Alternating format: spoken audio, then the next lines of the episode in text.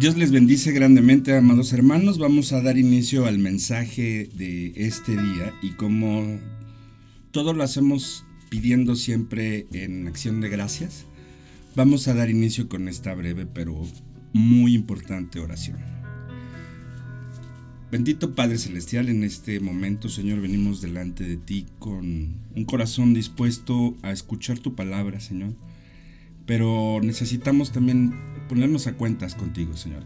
Te pedimos perdón si te hemos fallado, si hemos cometido algún pecado o algo que delante de tus ojos no ha sido grato y debemos acercarnos a ti siempre pidiendo primeramente perdón por cada uno de nuestros errores que pudimos haber cometido.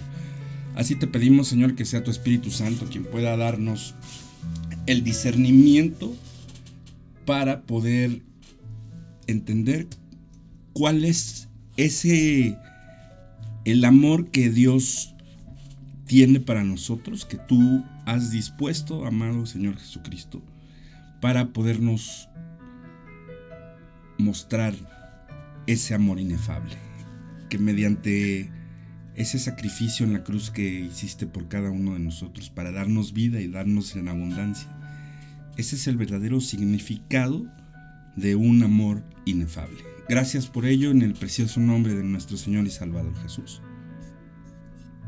Amén. Pues como ya escuchamos entonces en la oración inicial, nos vamos a enfocar en esta hora, en este momento, en el tema del amor de Dios, que es un amor inefable. Y vamos a darle lectura a Lucas 5.18, Lucas 5.20. Y la base fundamental del mensaje de esta hora es Juan 3.16, porque de tal manera amó Dios al mundo que ha dado a su único hijo o a su único, su unigénito, para que todo aquel que en él cree no se pierda, más tenga vida eterna. Esto es lo que dice Juan 3.16. Con esta palabra tenemos una suma de la sustancia y de la esencia de lo que el Evangelio en sí mismo puede definirse. Entonces, observamos en ella tres cosas importantes.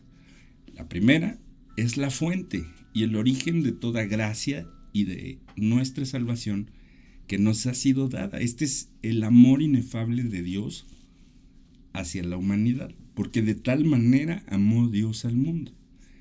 En segundo lugar, vemos lo que Dios usó para recuperarnos de nuestra condición, que es, como dice Romanos 3:23, la paga del pecado es muerte, y que todos hemos pecado y estamos destituidos de la gloria de Dios. Entonces, el efecto y el fruto que constituyen nuestra condición, que inexorablemente todo es hacia la muerte del cuerpo, de las células y también del espíritu. Por eso Dios nos ha dado a su único Hijo para que en tercer lugar veamos en este punto que la finalidad del amor de Dios es para que todos aquellos que creemos en Jesús no nos perdamos y podamos obtener la vida eterna. También podemos ver que en Primera de Corintios capítulo 13 el apóstol Pablo nos presenta el amor como algo que es importante tanto como uno de los tres atributos que existen actualmente en el cuerpo de Cristo, que es la iglesia, y son la fe, la esperanza y el amor. Estos son los tres.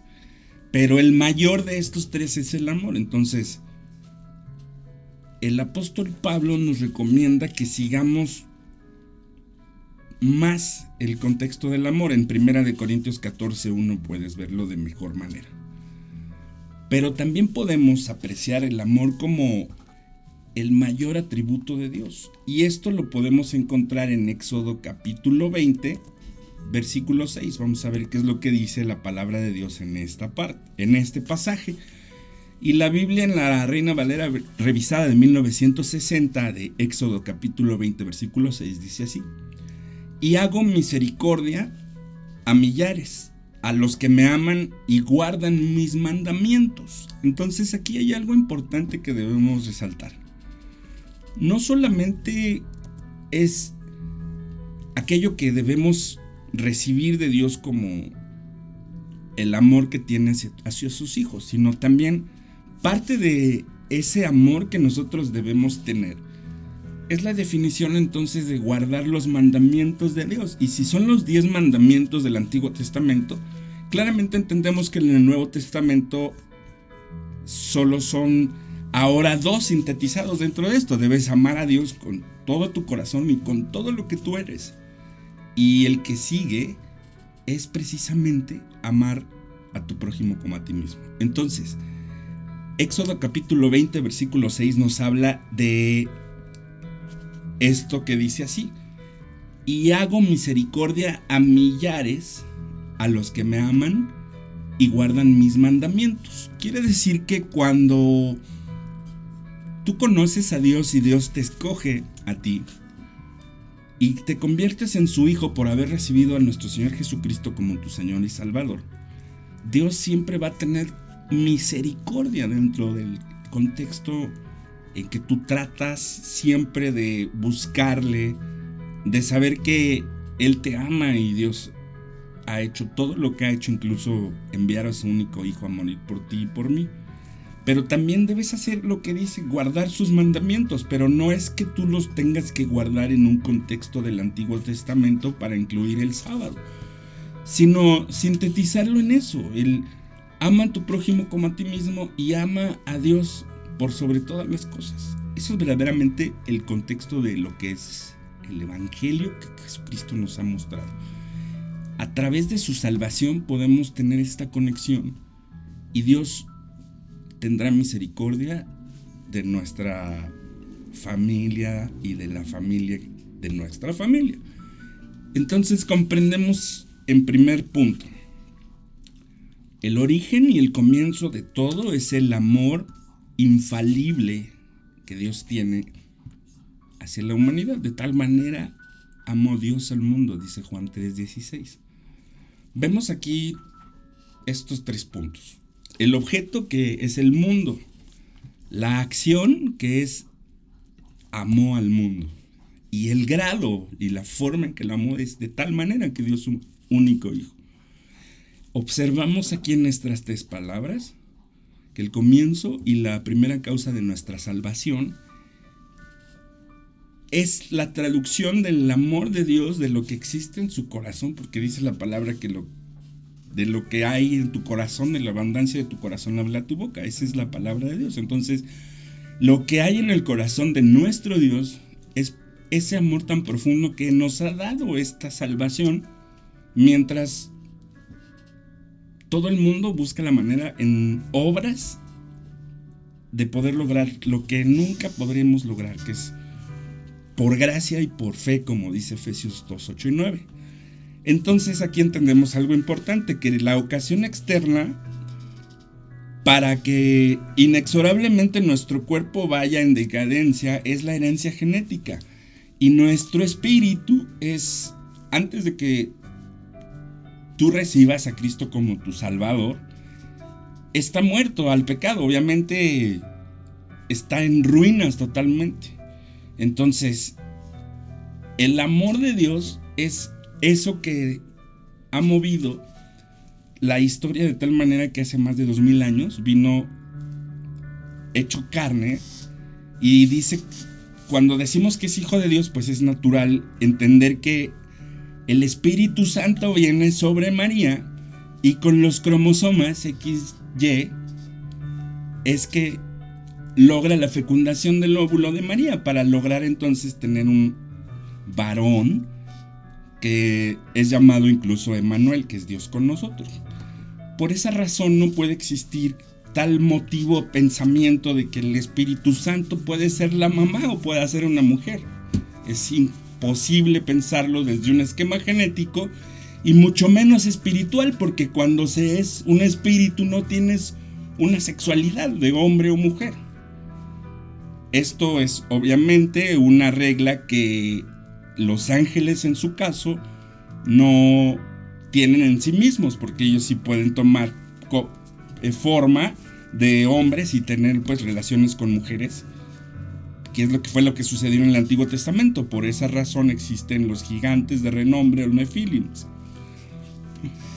Vamos a ver entonces aquí, regresando al punto, es que el amor es el fundamento de todo y esto lo dice primera de Juan capítulo 4 versículo 16. La palabra de Dios dice así en primera de Juan 4 16 y nosotros hemos conocido y creído en el amor de Dios que tiene para con nosotros, porque Dios es amor, y el que permanece en el amor permanece en Dios, y Dios es con él. Así vemos también en Primera de Juan 4 del 7 al 9 un poco más atrás y está hablando de que en la palabra de Dios dice así, amados, amémonos unos a otros, porque el amor es de Dios. Todo aquel que ama es nacido de Dios y conoce a Dios. El que no ama no ha conocido a Dios, porque Dios es amor. En esto se mostró el amor de Dios para con nosotros, en que Dios, como lo dije al principio, y esta es la palabra de Dios corroborando esto, envió a su Hijo unigénito al mundo para que vivamos por Él porque nos dio la vida eterna a través de ese sacrificio. Y para que vivamos nosotros una vida mostrando el amor de Dios en cada uno de los actos que hacemos donde quiera que nosotros andamos. Dios muestra a través de la cruz su eterna sabiduría y su omnisciencia con tal poder, justicia y santidad, ejecutando el plan maestro y dando en sí mismo toda la redención y todas las profecías y todo lo que a lo largo de toda la historia del Antiguo Testamento y del Nuevo Testamento también dándonos a dar dándonos a conocer su gloria y su omnipotencia. Entonces, Dios es quien tiene el poder de salvarnos aún de nosotros mismos y de toda la inexorabilidad del pecado para llevarnos a la muerte. Jesús a través de su sangre nos puede redimir y nos da la promesa de tener un cuerpo como Él lo ha obtenido. Es, eso es la palabra cuando dice que vamos a ser como Él. Así que, ¿cuál de todos los dioses que la gente podría decir o hablar de cualquier otra religión tiene la capacidad de, de prometerte esto, de que te puedes salvar de ti mismo? Y a la vez también de que puedes tener una vida eterna con un cuerpo como se ha descrito. Por esa razón, Cristo es el más famoso de todo el mundo, porque la historia la fe de que un hombre murió en una cruz y al tercer día resucitó y fue levantado en espíritu con un cuerpo transformado. Y eso es lo que dice el apóstol Pablo en la doctrina del arrebatamiento. Entonces, ¿por qué Dios le dio tanta importancia a una criatura que no tenía ningún valor como nosotros, los hombres? Ya nos creó de la tierra, nos dio a través de su espíritu, de su, en hebreo lo decimos ruach, pero aún por la misma categoría del amor inefable que tiene hacia nosotros, nos otorga la libertad de elegir o libre albedrío. Y ahí es cuando Adán y Eva entonces caen en la deshonra y por ende caemos todos. No hay ninguno. Dice que todos nos desviamos y no hay nadie que haga lo bueno, no hay ni siquiera uno. Entonces, algo que no era tan útil de ninguna manera, nos da una utilidad. En primera de Juan capítulo 4, versículo 10, la palabra de Dios dice así que en este consiste el amor, no en que nosotros hayamos amado a Dios, sino en que Él nos amó primero a nosotros y envió a su Hijo en propiciación por nuestros pecados.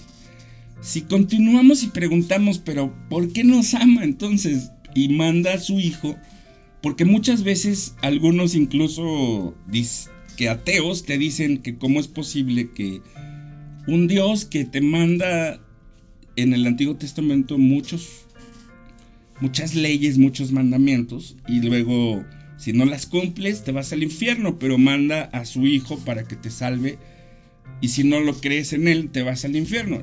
Es correcto, así tal cual lo es, pero la culpa y la responsabilidad es totalmente directa de nosotros que somos de nosotros que somos responsables.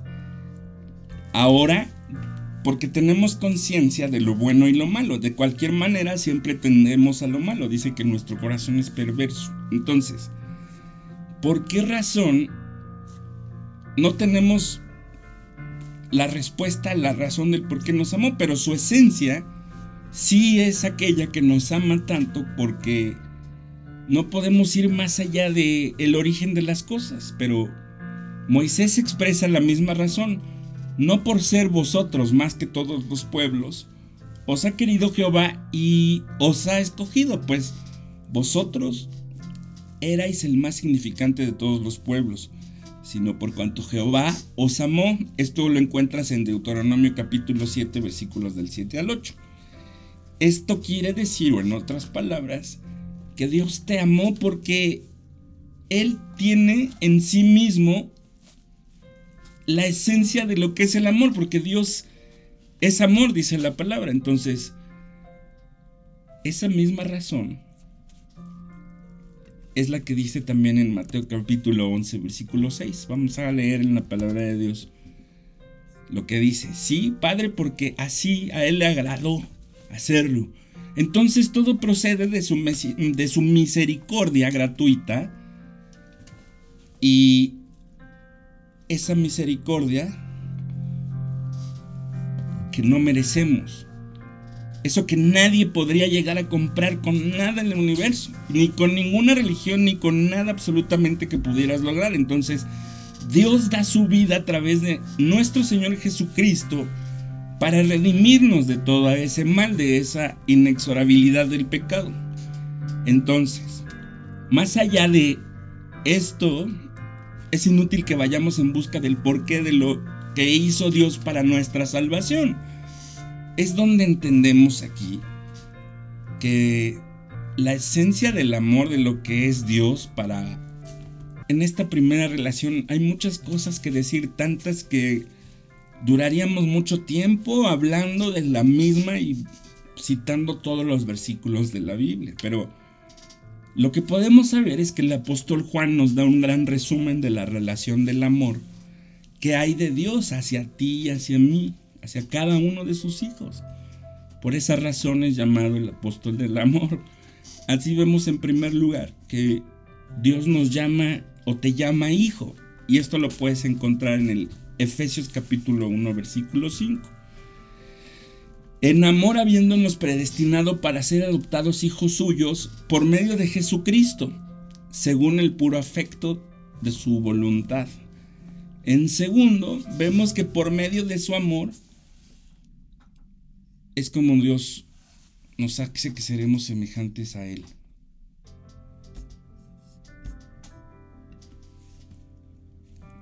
Así él se manifiesta a través de nuestras vidas. Y en tercer lugar, por medio de su amor, es porque Él vino a este mundo para liberarnos del pecado, como lo dice el verso 8 de Romanos capítulo 5. Y la palabra de Dios dice así, mas Dios muestra su amor para con nosotros en que siendo aún pecadores, Cristo murió por nosotros. En Primera de Juan capítulo 4 versículo 9 también dice que en esto mostró su amor Dios para con nosotros, en que Dios envió a su único Hijo al mundo para que vivamos por Él. Cuarto, por medio de su amor, Él ha sellado su relación contigo y conmigo por medio de su Espíritu Santo y Él nos ha dado un nuevo espíritu en nosotros, donde podemos entonces a través de seguir sus mandamientos para hacer la voluntad de Dios, es entonces que podemos nosotros tener toda la certeza de que a través de su amor, Él nos ha revelado también por su voluntad para nuestra vida a través de su palabra. Esto lo encuentras en el versículo 24 y también lo encuentras en primera de Juan 4:13. En quinto lugar, por medio de su amor nos ha revelado su voluntad para cada una de nuestras vidas y esta voluntad que es agradable y perfecta a través de su palabra.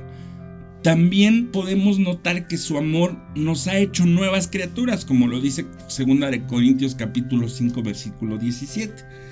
De modo que, el que está en Cristo, que el que sigue a Jesucristo y hace exactamente lo que Cristo hizo cuando vino aquí a la tierra, nueva criatura es.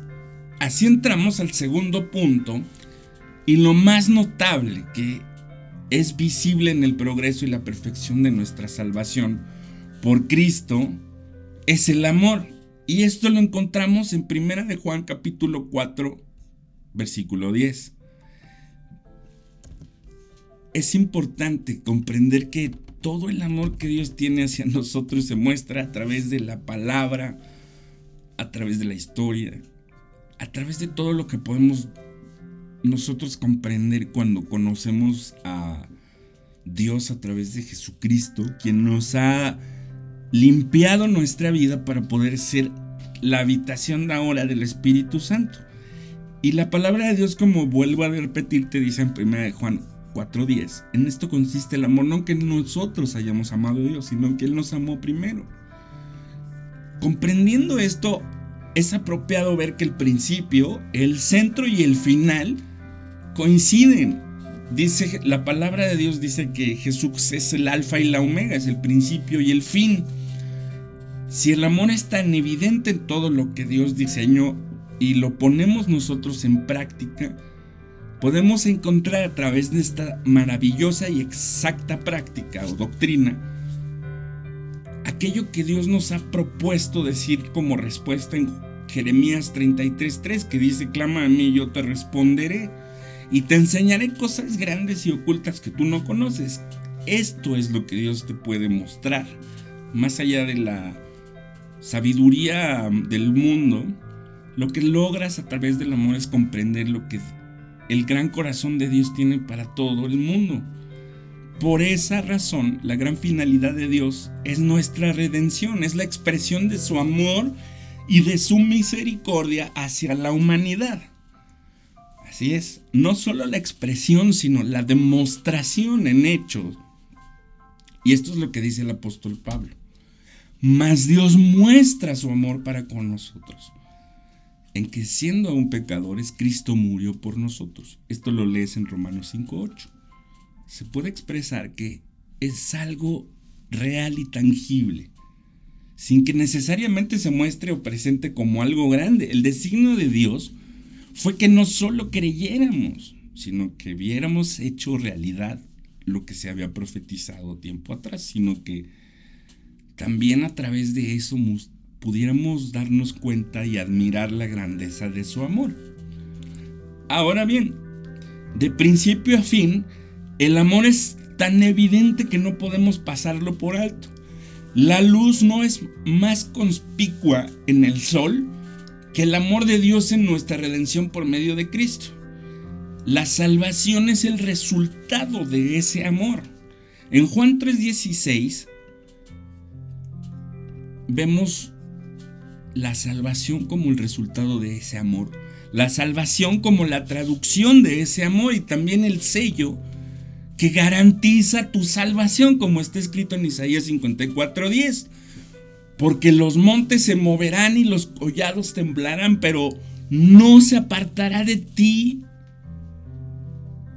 Mi misericordia es lo que Dios te dice, ni el pacto de mi paz se quebrantará. Eso es lo que ha dicho Jehová. El que tiene misericordia de ti y el que tiene misericordia de mí. También vemos en Romanos 8:39, ni lo alto, ni lo profundo, ni ninguna otra cosa creada podrá separarnos del amor de Dios. Esta increíble y grandiosa promesa está puesta porque es en Cristo Jesús, Señor nuestro. Después de ver estas cualidades, de las tantas que posee el amor en sí, podemos calificar entonces ahora el Dios, perdón, el don que es el amor de Dios y es inefable. Entonces, ¿cómo nosotros como hijos de Dios debemos reaccionar o actuar con nuestros hermanos o nuestro prójimo?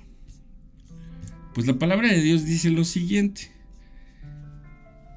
El amor que habita en ti, que Dios te ha mostrado por medio de su Espíritu, debe cimentarse en actuar de manera justa y de manera correcta.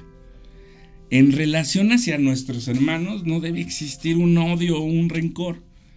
Lo que sucedió tiempo atrás, déjalo ahí, como Dios ha dejado tus pecados y ha perdonado en tu vida todo lo mal que has hecho es exactamente el resultado del amor. Una de las definiciones o sinónimos que puede representar el resultado del amor en tu vida es el perdonar a los demás.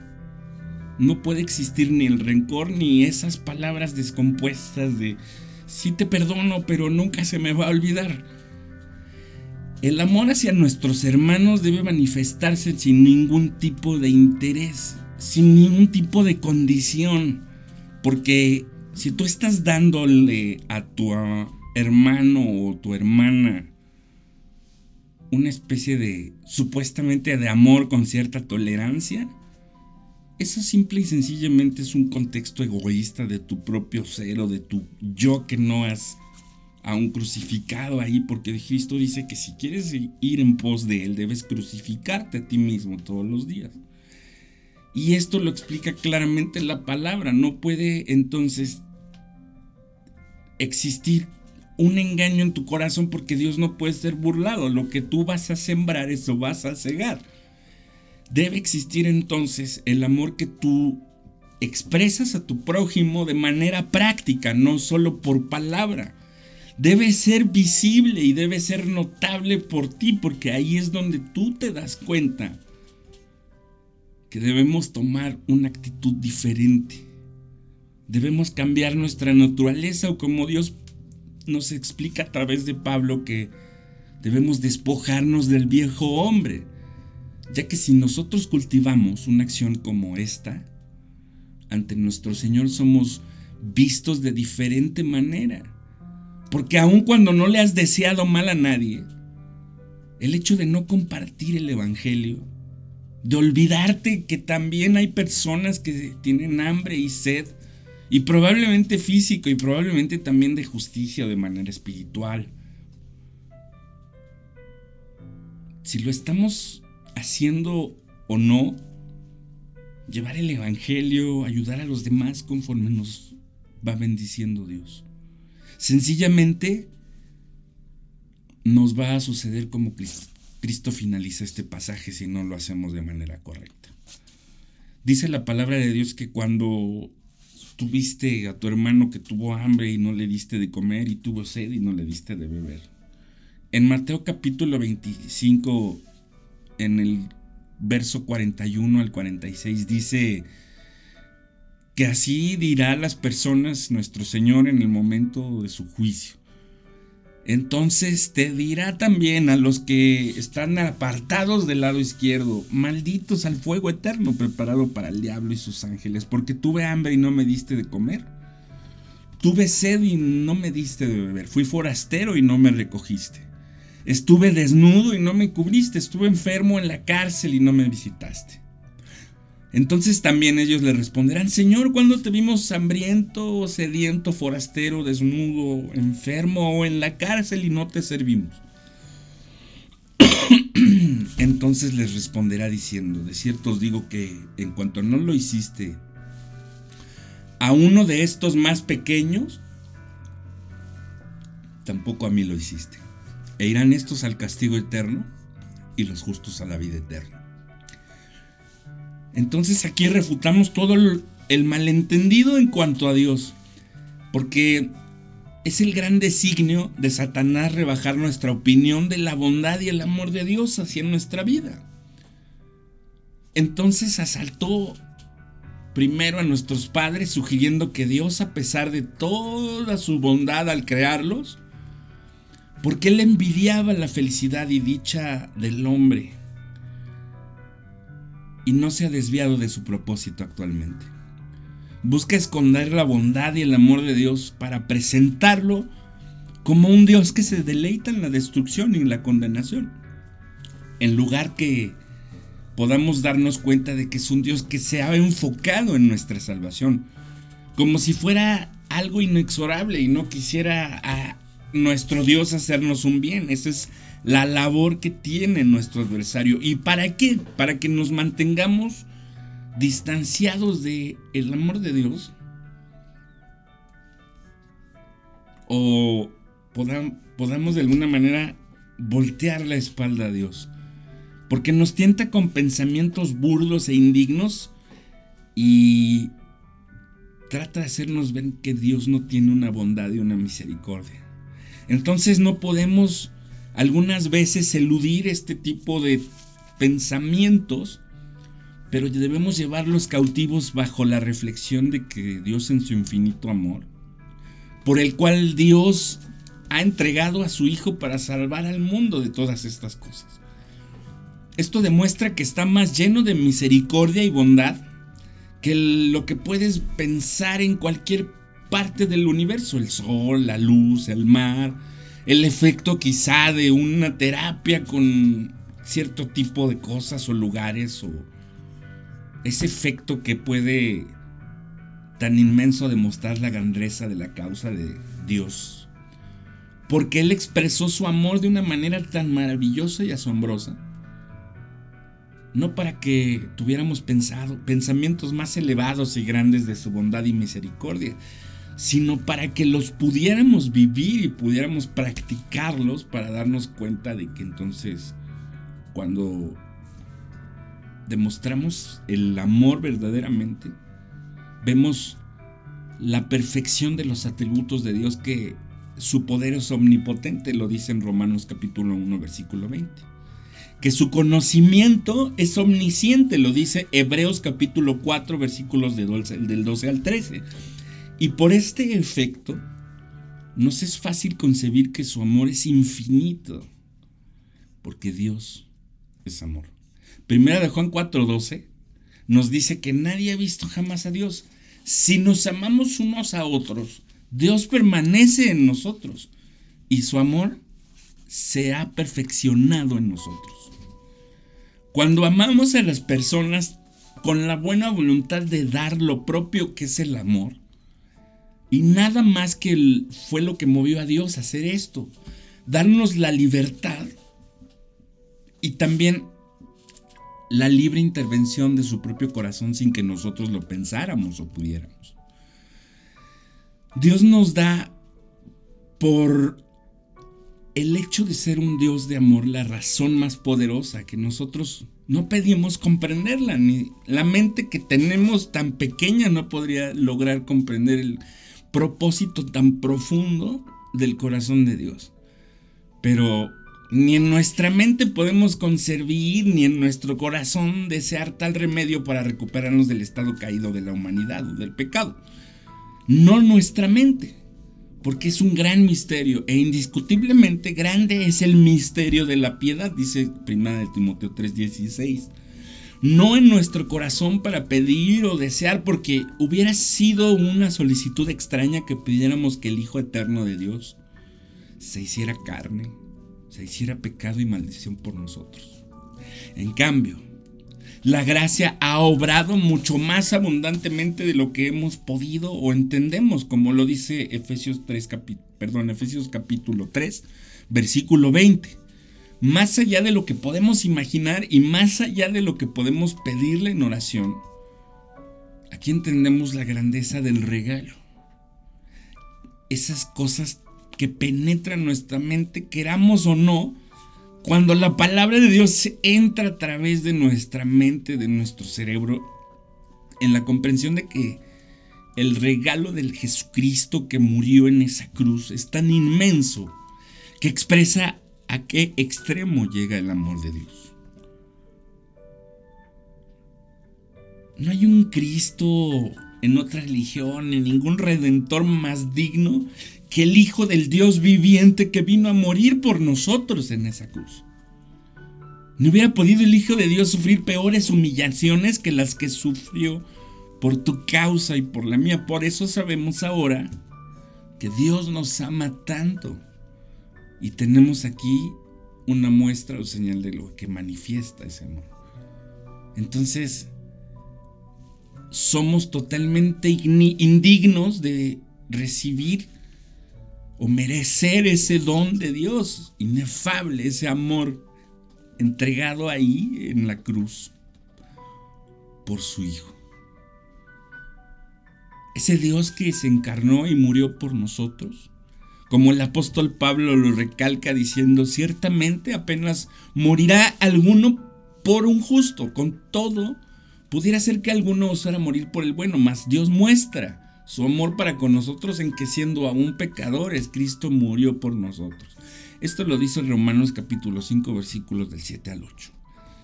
El apóstol, el apóstol Pablo alude a la distinción que era familiar entre los judíos. Tenían sus hombres buenos o ricos, sus hombres justos, esos hombres también que eran celosos de la ley y sus hombres malos también, sujetos a condenación. Quizá daría uno su vida por alguien muy misericordioso, pero Siempre sería imposible encontrar a alguien que fuera tan generoso y tuviera el Dios, el amor inefable de Dios dispuesto a dar su vida por un justo.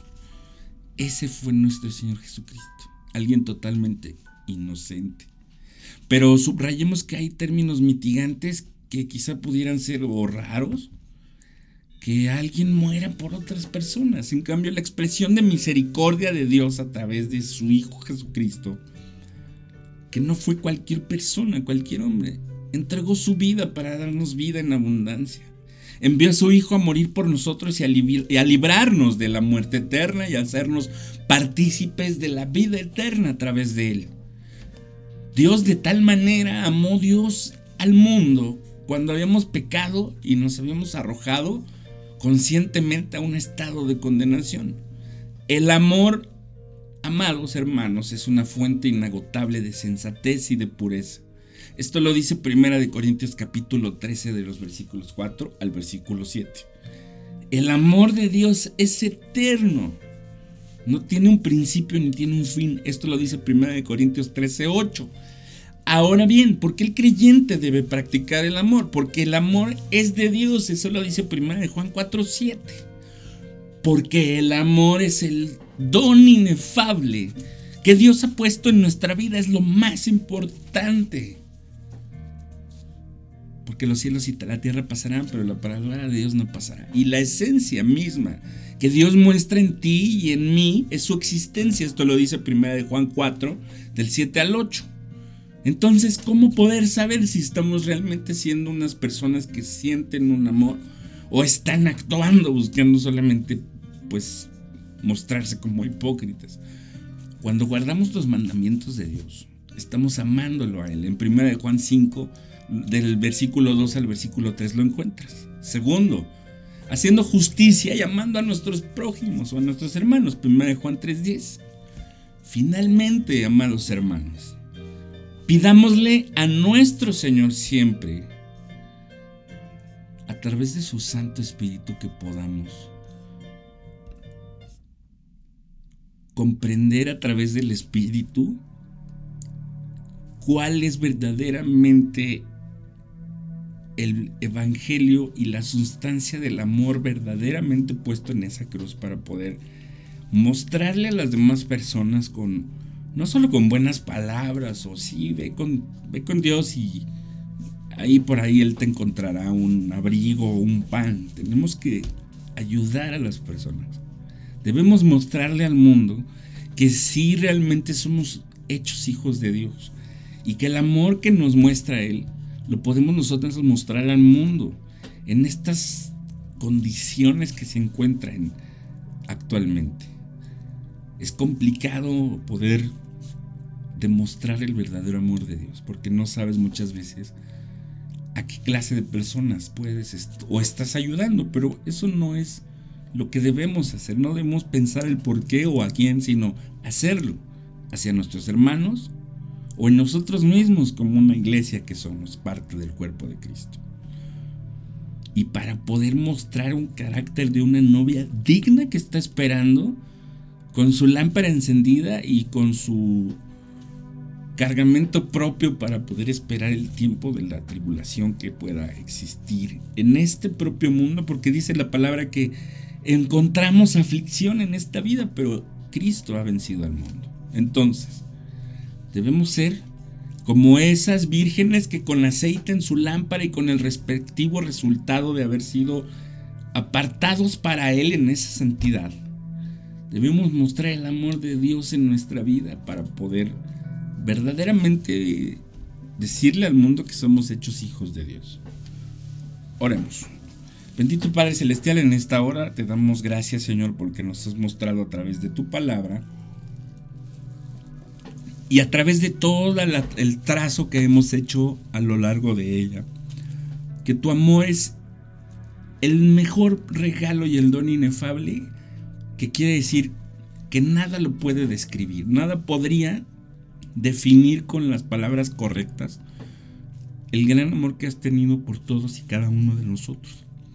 Muchas veces repetimos Juan 3:16 de memoria, lo sabemos al derecho y al revés, pero pocas veces ponemos nuestro corazón y nuestro entendimiento en darle a cada uno de los momentos de amor que has mostrado a la humanidad en este mundo